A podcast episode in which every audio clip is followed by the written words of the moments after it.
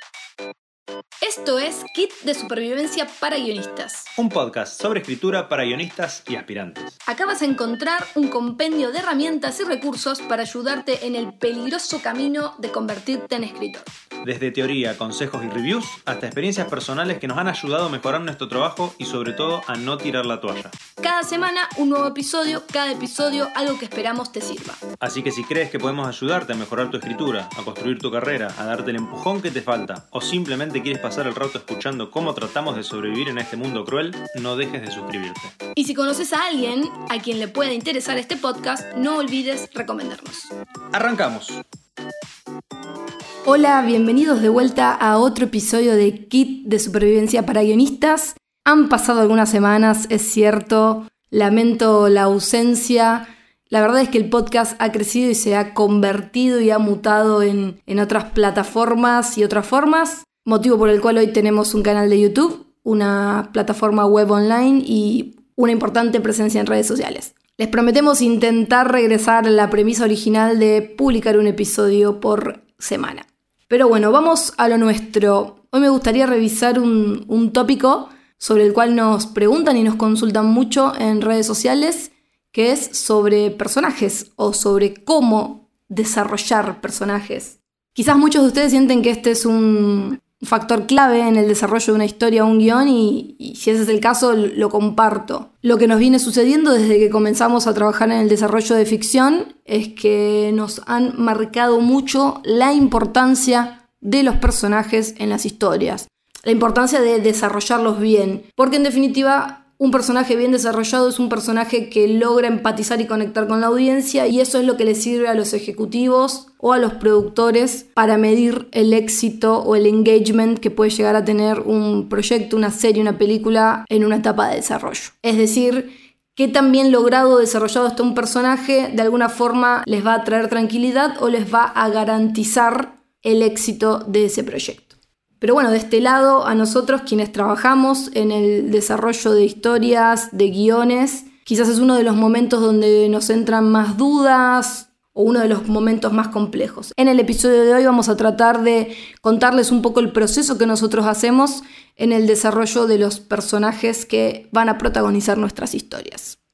Recuerdo cuando era adolescente y había comenzado a hacer un, curso de cómic, de dibujo, de cómic o historieta, como se dice en Argentina, y uno de los ejercicios era hacer una página de cómic, con lo cual más allá de, de dibujar, había que de alguna forma guionar. Y si bien a mí siempre me había, me había gustado esto de escribir historias, no sé por qué en esta clase, que incluso puede haber sido la primera clase, me entró la duda de cómo, cómo, cómo muestro, yo tenía un personaje, que era un personaje que en esa época dibujaba mucho, y dije, bueno, este personaje va a ser el protagonista de esta historia, y en este caso va a ser el protagonista de esta página. Yo en definitiva tenía que dibujar una página.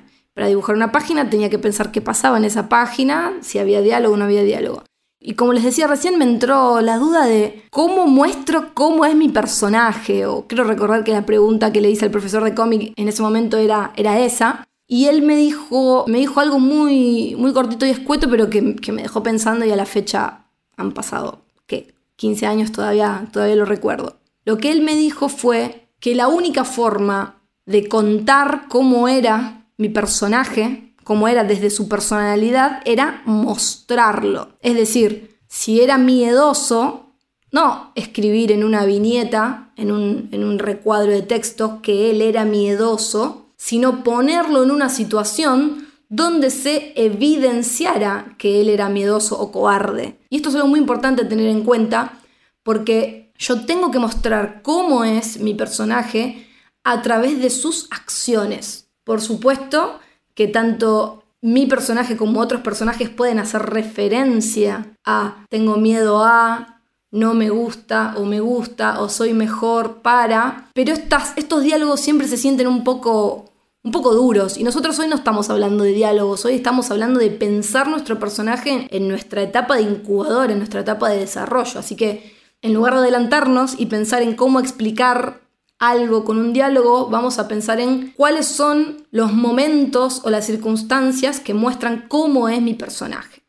Puede suceder muchas veces que al principio del proceso de escritura nosotros tengamos en claro cómo es nuestro personaje o mejor dicho, quién es nuestro personaje. O también puede suceder que tengamos algún rasgo delineado pero que no lo tengamos completamente pensado. En cualquier caso, ya sea uno o el otro, siempre es interesante y recomendable poder bajar esto a papel para desarrollar previamente a nuestros personajes antes de comenzar el proceso de escritura, antes de comenzar el guion. Piensen en esto como algo muy parecido a conocer una persona. Ustedes tienen que conocer a sus personajes, como si fueran personas reales, porque de hecho ese un poco es nuestro objetivo al desarrollarlos para posteriormente escribir el guion que ellos van a interpretar. Nuestro objetivo es que ellos se sientan reales, porque si no se sienten reales, si yo no logro este engagement con la audiencia, eso va a hacer que la historia flaquee por momentos. Piensen, de hecho, cuántas películas o series han visto donde el concepto, la idea de la historia es interesante, atrapante, y ustedes no terminan de conectar con los protagonistas, porque no los sienten reales. Para esto una recomendación más que interesante es crear personajes basándonos en arquetipos en lugar de basarnos en estereotipos. Estas dos palabras provienen del griego. En el primer caso, estereotipo vendría a ser un modelo, un modelo de personaje, pero que tiene pocos detalles. Es como una versión muy sencilla de una persona o de un grupo de personas. Bien, como piensen en la frase de no lo estereotipes, lo que uno está haciendo es asumir unos cuantos rasgos muy poquitos y atribuirles esos rasgos muy básicos a una persona, ¿no? Cuando hablamos de no estereotipar a alguien en la, vida real, es decir, bueno, si es rubia y se viste de rosa es tonta, ¿no? Estoy agarrando muy poquitos detalles muy sencillos, muy básicos y se los atribuyo a una persona y encima realizo un juzgamiento al respecto. Bien, si yo creo un personaje a partir de un estereotipo, le va a faltar profundidad y sería un error también. Entonces lo recomendable es, en lugar de un estereotipo, buscar un arquetipo, un arquetipo es como una fuente a partir de la cual van a derivar otros modelos que van a dar lugar a la personalidad de cada individuo. Es decir, un arquetipo es como un modelo base del que yo parto, pero que necesita ser completado. Es como un boceto a partir del cual construir. A diferencia del estereotipo, que toma dos o tres elementos y se queda con ello, el arquetipo propone una base e invita a construir a partir de esa base, es decir, a sumar características. Es como si un personaje basado en estereotipos tuviera pocas capas o capas muy sencillas, muy poco complejas. O dicho de otra forma, sería un personaje no muy trabajado o no muy desarrollado.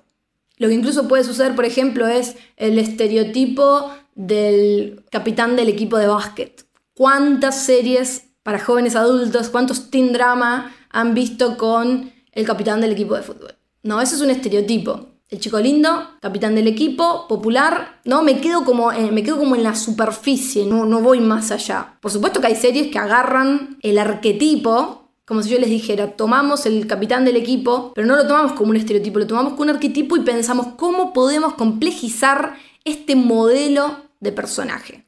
Que por supuesto que el, arquetipo no sería el capitán del equipo de fútbol, quizás sería, no sé, el líder, el carismático, ¿no? Conocer los arquetipos, los más comunes que provengan de la literatura o de la psicología, nos van a permitir a nosotros crear personajes que sean más tridimensionales, más densos, que tengan cuerpo, que sean profundos, que sean complejos, que tengan capas. A nosotros a la hora de desarrollar personajes nos gusta pensarlo en tres capas. Por un lado el perfil físico, por otro lado el perfil psicológico y en tercer lugar el perfil social. El perfil físico no es otra cosa que una descripción física, pero no se trata solamente de hacer una descripción escueta o aséptica. Es importante que nosotros en la descripción física o en el perfil físico del personaje destaquemos esos rasgos que lo caracterizan, que lo hacen especial. No es simplemente es alto o bajo o gordo o flaco, es tiene el cabello tan enredado que parece siempre sucio, por ejemplo. Bien, algo que haga que ese personaje físicamente sea único. En este apartado a mí también me gusta, me gusta hablar de la vestimenta del personaje, pero no de cada vestimenta que el personaje va a tener, porque por supuesto que a lo largo de una historia, ya sea en una película o una serie, el personaje va a cambiar varias veces de, vestimenta, sino me gusta hablar como describiendo su estilo. Es decir, se los pongo como un ejemplo. Yo podría estar desarrollando un personaje que es un abogado y podría hablar de su vestimenta, describiendo cómo usa los trajes más finos y caros que existen. O podría estar desarrollando un personaje que es un abogado y que si bien se intenta vestir de forma normal, se nota que sus trajes son de segunda mano, se nota que su ropa está usada o gastada. Estoy hablando como en los términos generales del estilo del personaje. O también podría decir que es un abogado que se viste como si fuera un vendedor de autos usados, que es un poco lo que sucede con el personaje de Saul Goodman en Better Call Saul. ¿Bien? Luego viene la descripción psicológica del personaje y este es uno de los apartados más importantes o más interesantes. La descripción psicológica o el perfil psicológico se trata de contar cómo es el temperamento de nuestro personaje cómo reacciona ante los conflictos, qué tipo de personalidad tiene. Tendremos que saber, por ejemplo, si es tímido o si es cobarde o si es temperamental, si esquiva los problemas o si es una persona que va al frente de los conflictos que van apareciendo. Esto nos va a dar como una brújula y esta brújula nos va a permitir saber cómo debería reaccionar si es temperamental cuando alguien lo confronta. Y así.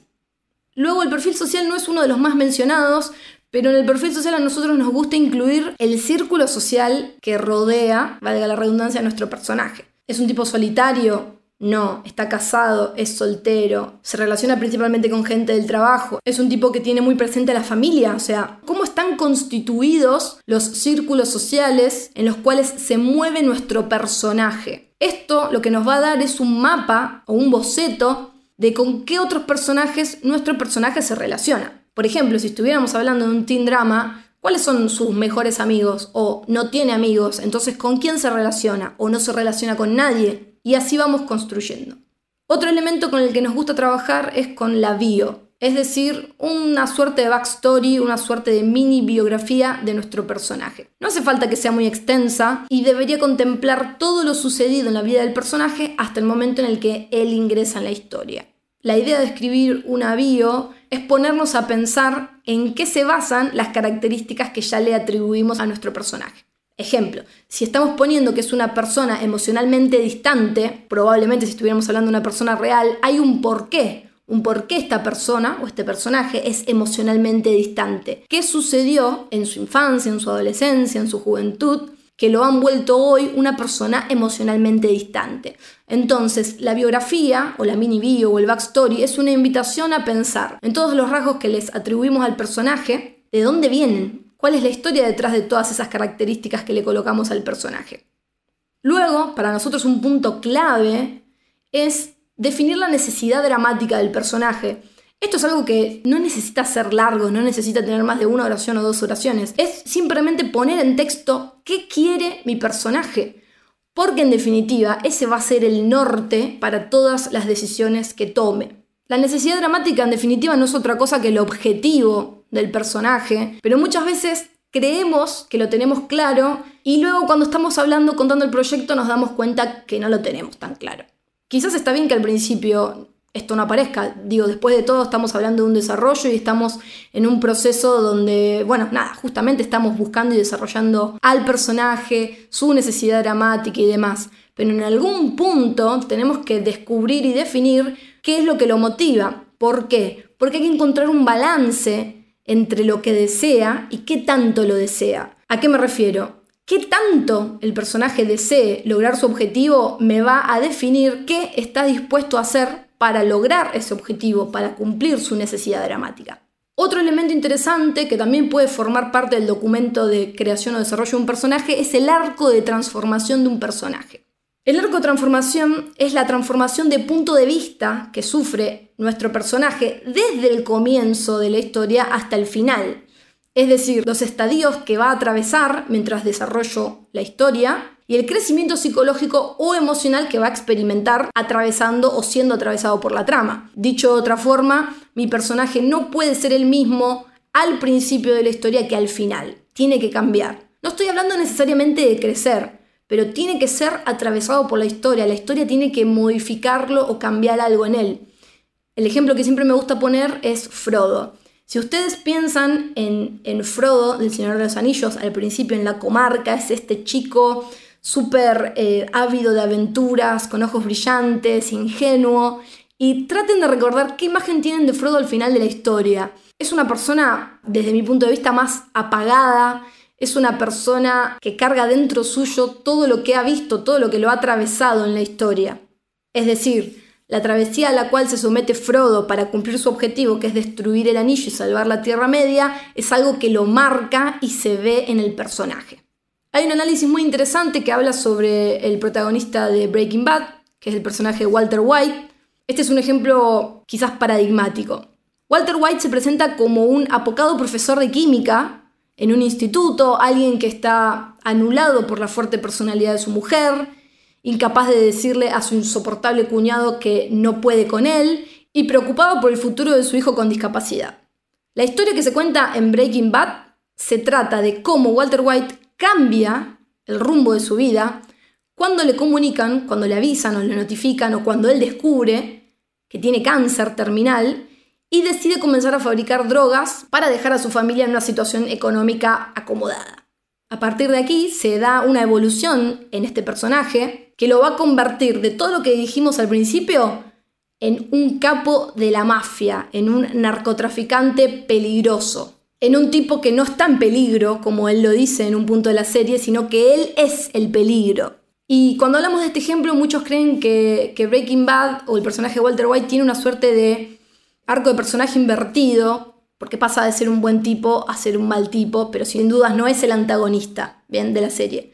De lo que no hay dudas es de que Walter White tiene un arco de transformación. Este personaje no es el mismo en el primer episodio que en el último y eso se nota y quizás lo rico e interesante es ver esa jugosa transformación a lo largo de la serie del desarrollo de Breaking Bad.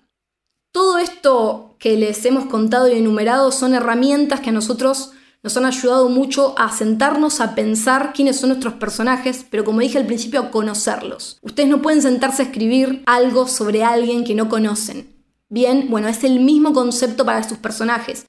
Conozcan a sus personajes antes de sentarse a escribir sobre ellos. Todos estos pasos, todas estas herramientas los van a ayudar a eso, los van a ayudar a conocer a sus personajes, a realizar un viaje al interior de ellos, al interior de sus almas, al interior de sus psiquis y saber cómo funcionan esas cabezas sobre las cuales ustedes quieren escribir. Pónganse en los zapatos de sus personajes. Es un ejercicio que hay que hacer y hay que hacerlo al principio del desarrollo de una historia. Si no, les va a suceder que sus personajes van a quedar un poco estereotipados o un poco planos. De nuevo, no hay nada peor que una buena historia con un protagonista con el cual no puedo conectar. Probablemente en nuevos episodios profundicemos más sobre la creación y el desarrollo de personajes. Mientras tanto, espero que esto les haya servido y espero que corran a escribir sobre los protagonistas de sus historias. Esto fue Kit de Supervivencia para Guionistas. Si te gustó el episodio, suscríbete, recomendanos y sintonizanos nuevamente la próxima semana.